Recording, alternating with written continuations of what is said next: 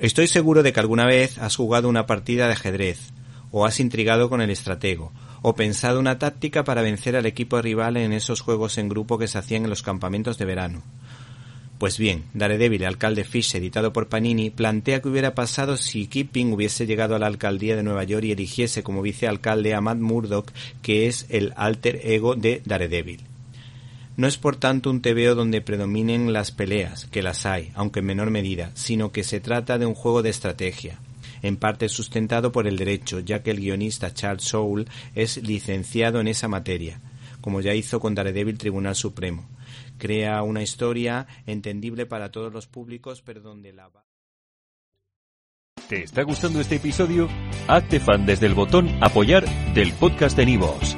Elige tu aportación y podrás escuchar este y el resto de sus episodios extra. Además, ayudarás a su productor a seguir creando contenido con la misma pasión y dedicación.